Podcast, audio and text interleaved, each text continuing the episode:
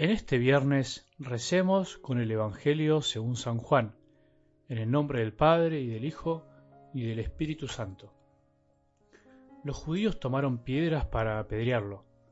Entonces Jesús dijo, Les hice ver muchas obras buenas que vienen del Padre, ¿por cuál de ellas me quieren apedrear? Los judíos les respondieron, No queremos apedrearte por ninguna obra buena, sino porque blasfemas, ya que siendo hombre te haces Dios. Jesús les respondió, ¿no está escrito en la ley, yo dije, ustedes son dioses? Si la ley llama dioses a los que Dios eh, dirigió su palabra, y la escritura no puede ser anulada, ¿cómo dicen tú blasfemas? A quien el Padre santificó y envió al mundo porque dijo, yo soy hijo de Dios. Si no hago las obras de mi Padre, no me crean, pero si las hago, crean en las obras, aunque no me crean a mí. Así reconocerán y sabrán que el Padre está en mí y yo en el Padre. Ellos intentaron nuevamente detenerlo, pero él se les escapó de las manos.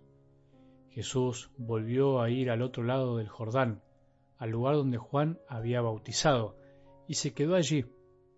Muchos fueron a verlo y la gente decía, Juan no ha hecho ningún signo, pero todo lo que dijo de este hombre era verdad. Y en ese lugar muchos creyeron en él. Palabra del Señor.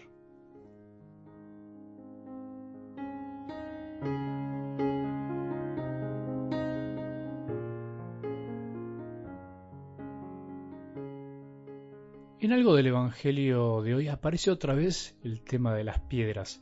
¿Te acordás? El Evangelio del domingo.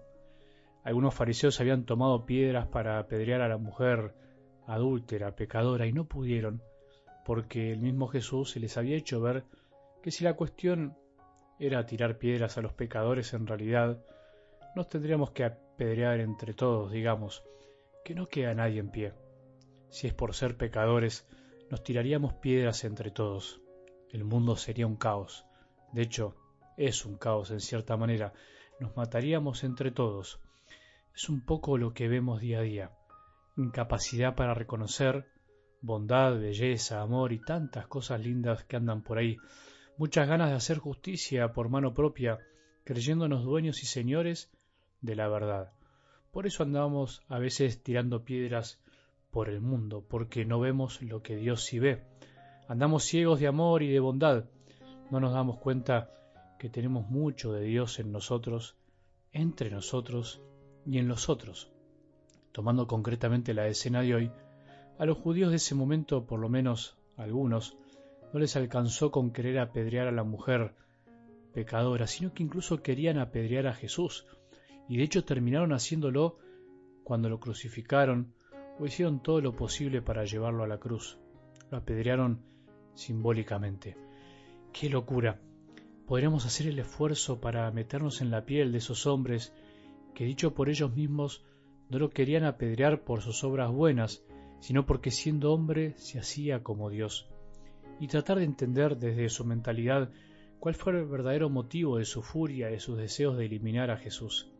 Pero en definitiva, el fondo de la cuestión está bien en el fondo, valga la redundancia, porque finalmente lo que los llevó a hacer semejante locura fue lo que ellos mismos rechazaban, o sea, se pusieron en el lugar de Dios por querer defender a Dios, rechazando a quien se hacía como Dios, tomaron el lugar de Dios y le quitaron la vida, lo quitaron de su camino porque les molestaba.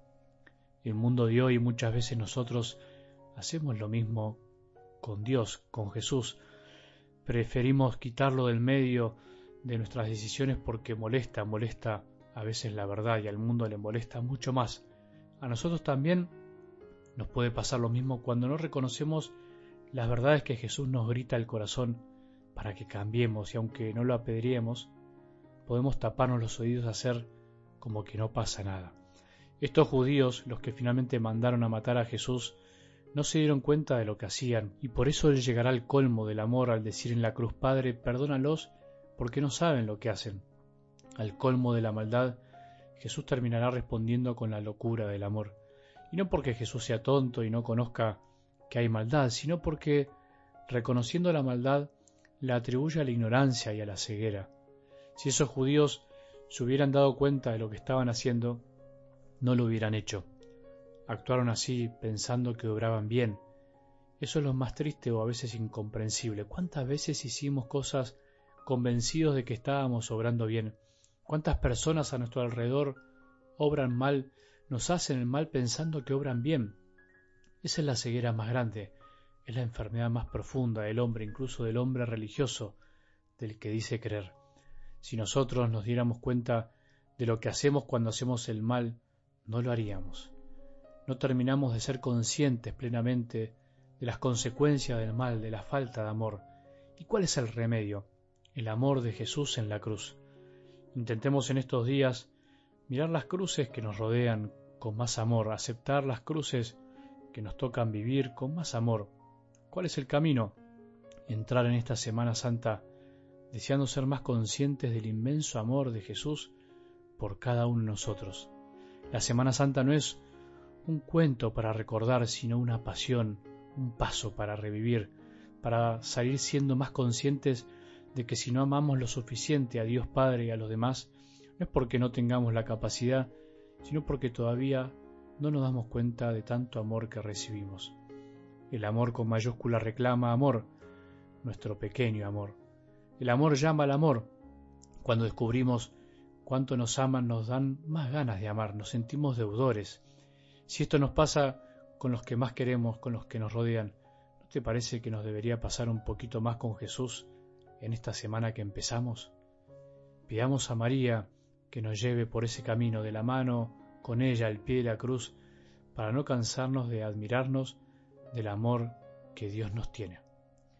Que tengamos un buen día y que la bendición de Dios, que es Padre misericordioso, Hijo y Espíritu Santo, descienda sobre nuestros corazones y permanezca para siempre.